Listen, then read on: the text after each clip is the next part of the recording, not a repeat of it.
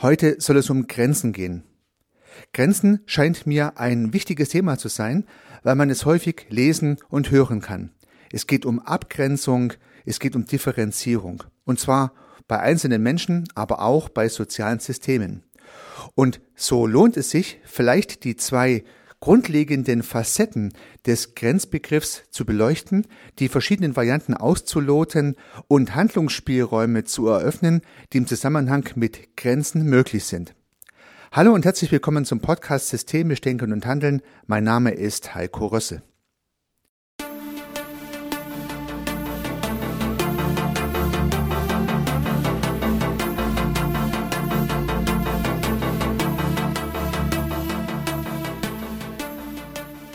Ja, beginnen möchte ich mit dem Grenzbegriff an sich und der Fragestellung, wie sich das Ganze systemisch verhält. Ich denke, die meisten kennen den Begriff der Grenze ja zunächst mal aus dem topografisch-politischen. Also man hat eine Grenze und stellt sich irgendwie einen Zaun vor. Es gibt dann Grenzübergänge. Da stehen Grenzwächter, ein Grenzhäuschen, ein Schlagbaum. Das heißt, eine Grenze ist irgendwie ein abgegrenzter Bereich. Es kann ein Land sein, also eine Grenze zwischen zwei Ländern, aber es gibt natürlich auch Grenzen zwischen Grundstücken, da stehen dann Zäune, das sind Tore, vielleicht auch eine Hecke und es gibt auch Grenzen, die überhaupt nicht markiert sind. Sowohl im politischen gibt es ja die berühmten grünen Grenzen, aber natürlich auch im privaten, wo man zum Nachbar halt einfach keine Grenze zieht, obwohl es natürlich eine gibt, weil es gibt ja den Grenzstein, der letztendlich die Grenze markiert. Aus dieser Welt dieser Grenzen heraus ergibt sich der Grenzbegriff und immer mehr Menschen und auch soziale Systeme reden über Grenzen, stellen sich die Frage, ob es richtig und notwendig ist, sich abzugrenzen und was das dann eigentlich bedeutet. Und so habe ich mich mit dem Begriff der Grenze etwas detaillierter beschäftigt und zunächst mal systemtheoretisch den Grenzbegriff beleuchtet. Denn ein System, so hat uns Niklas Luhmann mitgegeben, ist ja der Unterschied, die Differenz zwischen System und Umwelt. Und natürlich muss es dann eine Grenze geben, die dieses System von der Umwelt abgrenzt. Und das betrifft natürlich sowohl psychische Systeme, also die Gedanken, als auch soziale Systeme, also die Kommunikation. Also mit anderen Worten, es gibt tatsächlich Grenzen, die im sozialen System gegeben sein müssen. Demzufolge ist die Grenze hier nicht fakultativ, sondern obligatorisch. Wenn es keine Grenze gäbe zwischen dem System und der Umwelt, ja, dann gäbe es von der Logik her auch kein System. Na, dann würde das System mit der Umwelt verschmelzen und damit nicht mehr unterscheidbar sein. Es würde keine Differenz mehr sichtbar werden, demzufolge auch kein System entstehen. Also braucht es die Grenze, zum Beispiel zwischen System und Umwelt, und ein System muss sich abgrenzen. Wie sieht es nun systemtheoretisch aus? Nun, beim psychischen System ist es ganz klar. Ja, da haben wir sozusagen unsere Gedanken, die in unserem Gehirn kreisen, welches wiederum in unserem Kopf drin steckt. Ja, und unsere Gedanken in unserem Gehirn, in unserem Kopf können nur abgegrenzt sein von allen anderen Gedanken in anderen Gehirnen, in anderen Köpfen. Es gibt also keine Chance, dass es hier eine, naja, nicht vorhandene Grenze geben könnte. Es ist abgegrenzt. Es ist abgegrenzt im biologischen Sinne und natürlich können unsere Gedanken auch nur in unserem Gehirn kreisen. Und es ist übrigens ein spannendes Gedankenexperiment, was die systemischen Vordenker immer wieder aufgreifen. Es ist eben nicht möglich, dass meine Gedanken in anderen Köpfen kreisen und es ist auch nicht möglich, dass andere Gedanken in unseren Köpfen kreisen, also deren Gedanken in unseren Köpfen kreisen. Wir können keine Gedanken injizieren, hineinspritzen oder irgendwie hineingeben oder irgendwie induzieren, also irgendwie elektrisch oder so. Es geht einfach nicht. Ja? Und wir hoffen, hoffentlich, dass es auch immer so bleiben möge. Also jeder darf seine Gedanken denken und die anderen Gedanken sind abgegrenzt von unseren Gedanken in den Köpfen der anderen. Also hier haben wir die Grenze ganz deutlich. Im sozialen System verhält es sich vielleicht etwas anders. Hier sind die Grenzen eher etwas fluider, aber trotzdem vorhanden. Das heißt, wenn wir ein soziales System beobachten, heißt es ja, wir beobachten die Kommunikation. Und wenn wir Unterschiede in der Kommunikation, Differenzen in der Kommunikation von einem System zur Umwelt identifizieren, dann grenzt sich mit dieser Kommunikation dieses System von anderen Systemen ab. Ja, das heißt, es gibt natürlich überlagernde Systeme. Es ist nicht sortenrein wie bei den Gedanken in den Köpfen, aber auch hier lassen sich die Grenzen identifizieren. Wer gehört zum Familiensystem? Wer gehört in dieses Team? Wer gehört zu diesem Projekt? Wer gehört in diesen Verein? Wer gehört zu dieser Organisation oder zu diesem Freundeskreis? Durch die Beobachtung der Kommunikation oder durch die Kommunikation an sich innerhalb dieser Systeme grenzt sich dieses System von den anderen ab. Häufig gibt es ja auch eigene Sprachen, eigene Codes, eigene Befindlichkeiten, die in diesem jeweiligen System gepflegt werden, die im System genutzt werden und von außen beobachtet werden können. Also auch hier haben wir die Grenze. Auch hier, wie gesagt, wenn man die Grenze nicht beobachten könnte oder wenn man sie als Teil des Systems nicht spüren könnte, dann wäre es ja auch kein System, weil es gibt keinen Unterschied, keine Differenz. Also zusammengefasst, den Grenzbegriff im systemtheoretischen Sinne, den muss es geben. Es muss eine Grenze geben zwischen System und Umwelt, gleich ob das beim psychischen System ist oder beim sozialen System. Und natürlich gibt es diese Grenze auch beim biologischen System. Maturana führt hier gerne die Zellwand an, die natürlich die Zelle abgrenzt von anderen Zellen. Ja, würde es die Zellwand nicht geben, dann wäre das ja nur ein großer Klumpen organischen Materials, der so gar nicht bestehen könnte.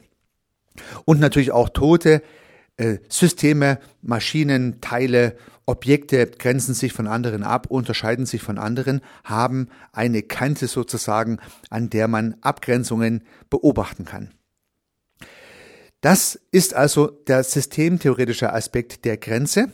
Und nun gibt es aber innerhalb der Kommunikation auch selbstgewählte Grenzen, also bewusst gesetzte Grenzen, nicht von der Theorie vorgegebene Grenzen.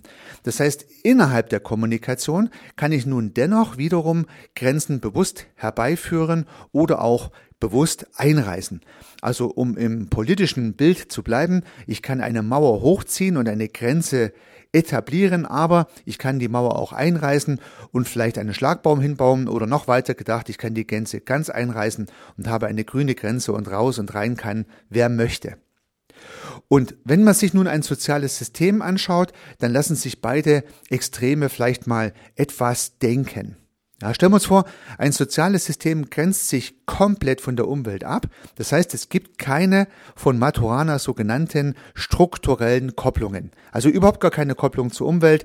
Dieses System kommuniziert nur miteinander und es lässt keine anderen Kommunikationsbeziehungen zu anderen zu. Wie gesagt, rein theoretisch, dann gäbe es eine hundertprozentige Grenze, also eine Mauer, die rings, rings ums System gezogen ist, kein Türchen, kein Schlagbaum, nichts. Keine Kommunikation von außen kommt hinein.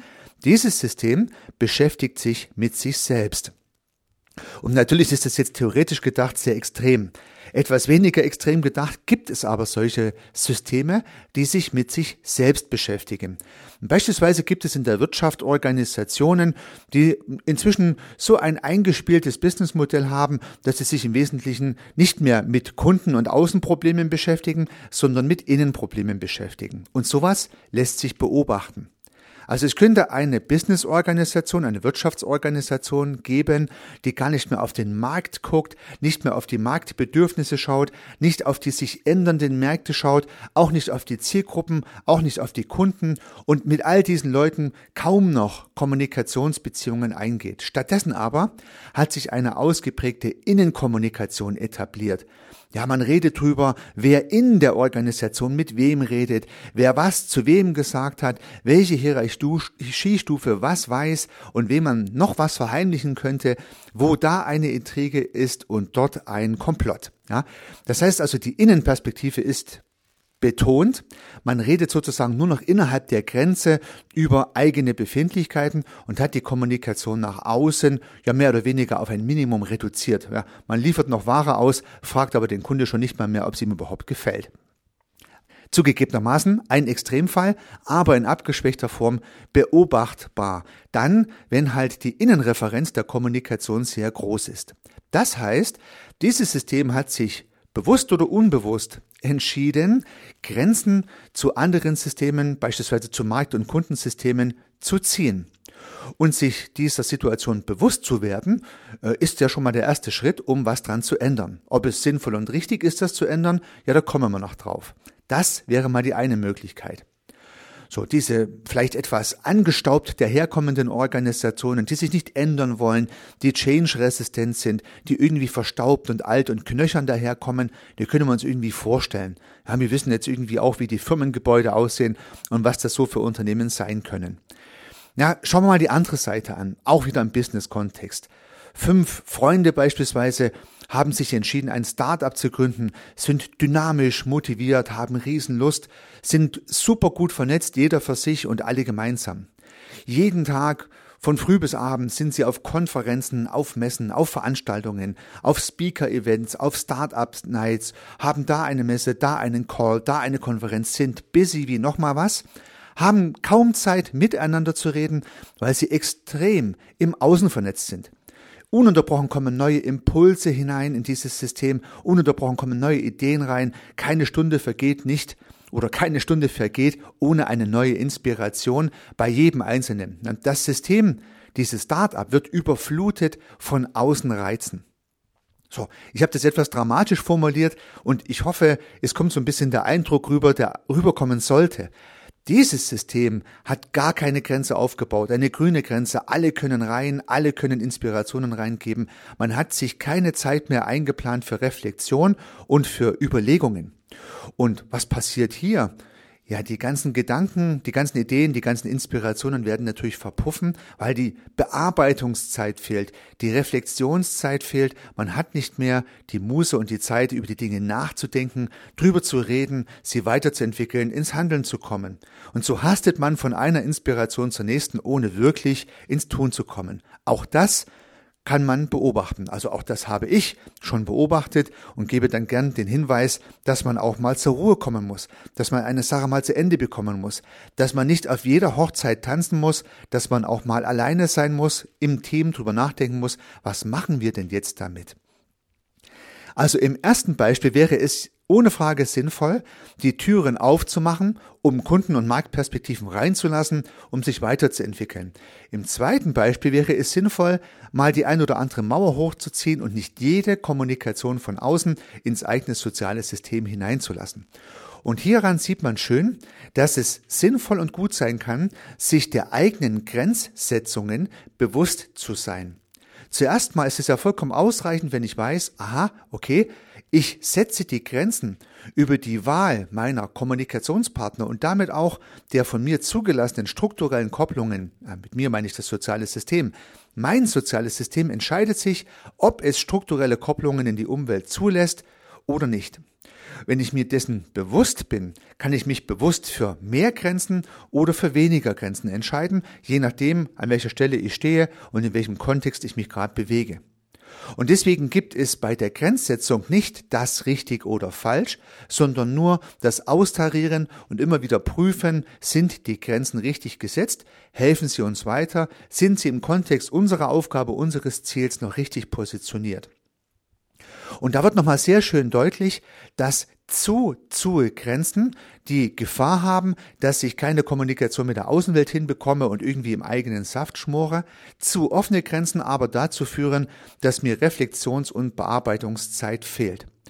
Ja, und so kommt gerade Luhmann systemtheoretisch zur, ja, zur Idee oder beziehungsweise zur Erkenntnis, dass geschlossene Systeme, soziale Systeme sind ja geschlossene Systeme, dass geschlossene Systeme mit wenig Übergängen in die Umwelt gewisse Vorteile haben, weil sie im Inneren mehr Komplexität ausbilden können. Also das muss nicht immer gut sein, aber es scheint so zu sein. Also wenn, wenn sich jetzt ein Wissenschaftsteam vollständig von der Umwelt abschottet und würde immer tiefer in die eigene Wissenschaft eintauchen, dann entstehen komplexere Kommunikationen, komplexere Ideen zu diesem Beobachtungsinhalt, könnte man sagen, zu diesem Betrachtungsinhalt dieses wissenschaftlichen Teams. Wenn ich dagegen Türen und Tore öffne und naja, Perspektiven des Außen zulasse und natürlich auch ins Außen kommunizieren muss, äh, dann sind die Komplexitäten im Inneren nicht so hoch. Also ein spannender Gedanke finde ich von Luhmann, dass mehr Grenzen zu höherer Komplexität im Inneren führen. Aber die Komplexität im Inneren muss ja nicht immer gut sein. Ja, stellen wir uns wieder die Organisation vor, die sich nur noch mit sich selbst beschäftigt. Höchstwahrscheinlich hat die komplexe innere Strukturen, sehr viele Regelwerke, sehr viele interne Prozesse, die zu berücksichtigen sind, sehr viele Normen, die ausgesprochen oder gelebt werden, die zu berücksichtigen sind, wenn man in diesem System irgendwie mitmachen möchte. Also man kann sich auch vorstellen, dass so eine naja, abgeschottete Organisation tatsächlich viele Rituale im Inneren entwickelt und genau das meint Luhmann und das lässt sich natürlich auch beobachten. Das ganz offene System wiederum hat vielleicht die Gefahr, irgendwann gar kein System mehr zu sein. Also vielleicht löst sich das Start-up der fünf Freunde irgendwann in der Umwelt auf, weil man gar nicht mehr in der Lage ist, miteinander zu reden, sondern jeder redet nur noch mit irgendwelchen anderen und ergibt damit wird damit Teil der anderen Systeme und wenn ich gar keine Zeit mehr habe, miteinander zu reden, ja, dann gibt es das soziale System nicht mehr und dann war vielleicht die fixe Idee des Startups dann am Ende auch nur eine Idee. So ließe sich immer das Extrembild zu Ende denken. Das gleiche übrigens geht natürlich auch beim psychischen System. Auch hier kann man ja open-minded sein. Ja, das heißt, alle Ideen, alle Inspirationen aus der Umwelt möchte ich aufsaugen und aufnehmen. Im wahrsten Sinne des Wortes habe ich Augen auf, Ohren auf, ja, Nase auf, Haptik auf. Alle meine Sinnesorgane sind auf Empfang eingestellt und von früh bis abend lasse ich mich sozusagen beschallen, vielleicht auch berieseln von Informationen, die auf mich einströmen. Open-minded. Gerne wird dieser Begriff open-minded ja auch als positive äh, Interpretation von offenen Menschen gesehen. Aber offene Menschen, open-minded, wenig Grenzen, führt natürlich dazu, dass hier vielleicht Verarbeitungszeit fehlt. Ja, unser Gehirn ist mit der Verarbeitung immer neuer Impulse vom Außen beschäftigt und es fehlt uns die Zeit, die Muße, die Selbstreflexion, diese Dinge auch mal vernünftig aufzubereiten, zu sortieren und daraus Handlungen und eigene Ideen abzuleiten. Also auch hier sieht man ganz schön, Open-minded ist genauso ein Extrem wie extrem verschlossen, so nach dem Motto, alle Ohren zu, alle Augen zu, ich will nichts wissen, ich weiß schon alles. Ja, auch solche Menschen gibt es ja, natürlich nicht in der extremen Ausprägung, aber Sie wissen, was ich meine. Und hier haben wir die gleiche Problematik. Die Grenzen zu, zu ist problematisch, weil mir die Impulse von außen fehlen und ich vielleicht gar nicht mehr mitbekomme, wo der Hase gerade langläuft. Alle Ohren und Augen immer auf, führt dazu, dass ich nicht mehr zum Nachdenken und zum Reflektieren komme und damit auch keine Handlungen ableiten kann. Das richtige Maß ist also auch im psychischen System der Schlüssel zum Erfolg.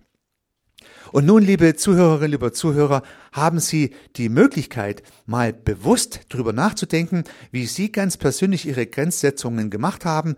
Haben Sie Ihre Ohren und Augen angemessen auf? Haben Sie aber auch Zeit für Reflexion?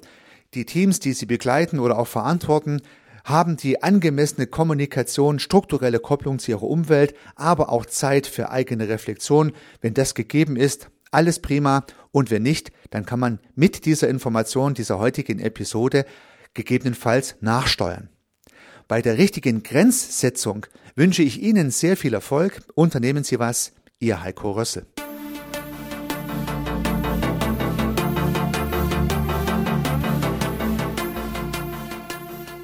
Ich freue mich, dass Sie diese Episode angehört haben und hoffe natürlich, dass sie Ihnen gefallen hat und dass Sie was davon mitnehmen können. Wenn Sie keine zukünftigen Episoden verpassen möchten, dann können Sie den Podcast gern abonnieren. Nutzen Sie dafür den Abonnieren-Button in der Podcast-App Ihrer Wahl. Natürlich würde ich mich auch über eine Rezension oder über eine Bewertung freuen. Alternativ zu diesem Podcast habe ich zwei weitere aufgenommen. Sie finden sie unter www.servicearchitekt.com slash podcast oder wenn Sie meinen Namen in der Podcast-App Ihrer Wahl eingeben. Vielleicht können ja auch die beiden anderen Angebote für Sie interessant sein. Sollten Sie ein persönliches Gespräch wünschen, dann können Sie das gern unter www.servicearchitekt.com slash Termin auf meiner Website mit mir vereinbaren. Ansonsten freue ich mich auf ein Wiederhören. Bis dahin, Ihr Heiko Rössel.